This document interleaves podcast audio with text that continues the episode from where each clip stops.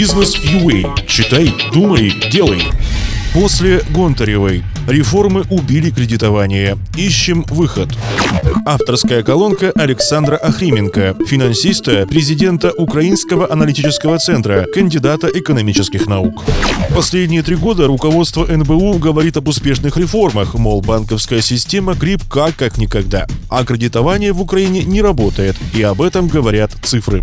За первый квартал 2017 года, по данным НБУ, общий размер кредитного портфеля банковской системы уменьшился на 3,2% по сравнению с 2016 годом. На 1 миллиард 300 миллионов гривен и 933 миллиона долларов уменьшилась общая сумма кредитов юрлиц за тот же период. Если сравнить с 2013 годом, так падение просто катастрофическое – более 14 миллиардов долларов. Основной причиной остановки кредитования в Украине называют высокие ставки по кредитам. Трудно спорить. Средние ставки для юрлиц в гривне составили 14,5%, а для физлиц 30%, по данным НБУ на 1 апреля 2017 года. Но в 2014 году ставки для юрлиц в гривне были выше, а кредитование работало. Бизнес, конечно, всегда хочет более дешевых денег, но вряд ли сегодняшние ставки можно считать главной проблемой.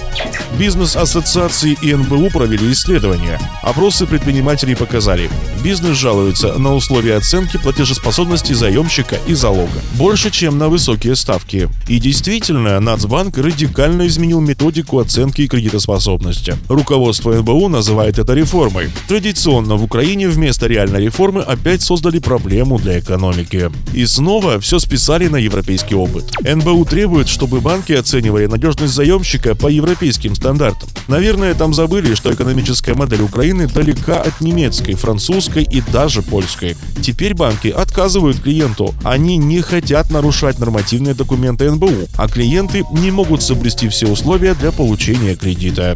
Экономика Украины переживает глубокий кризис, а бизнес пытается выжить и возможности соответствовать европейским стандартам у него просто нет. Даже компании, где собственники из Евросоюза в последние годы стали пользоваться более украинскими методами ведения бизнеса. В стране, конечно, есть компании, соответствующие евростандартам, но их немного, а кредиты им, как правило, не нужны.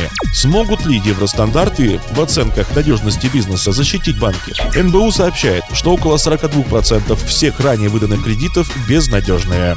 Долги по ним уже не вернуть. Большая часть из невозвращенки выдана украинскими банками с европейскими собственниками, которые оценивали заемщиков как раз по евростандартам. Чтобы кредитование в Украине запустилось, и банкам, и клиентам нужны нормальные условия ведения бизнеса. Требовать в залог от клиента акции, оборачивающиеся на ведущих международных фондовых биржах, это смешно. Это не серьезный разговор между банком и клиентом. Проблема качественной оценки заемщика есть, но ее нужно решать посредством контроля денежных потоков и залога на время действия кредита, а не за счет оценки кредитоспособности и деловой репутации. Эти методы неэффективны. Большая часть экономики Украины работает в тени. В таких условиях странно рассчитывать на европейский опыт и слепо копировать его. Кредитованию в Украине десятки лет. Опыт есть и положительный, и эффективный. Нужно только собрать, проанализировать и внедрить. Надеюсь, что новое руководство НБУ найдет проукраинские методы кредитования бизнеса, чем поможет возродить экономику. Хоть после реформ Гонтаревой это будет и не так быстро. Общайтесь с аудиторией бизнеса в своей колонке, пишите нам редакцию. Следите за нашим подкастом в Фейсбуке и на сайте Бизнес.ua, сайт о бизнесе и предпринимательстве.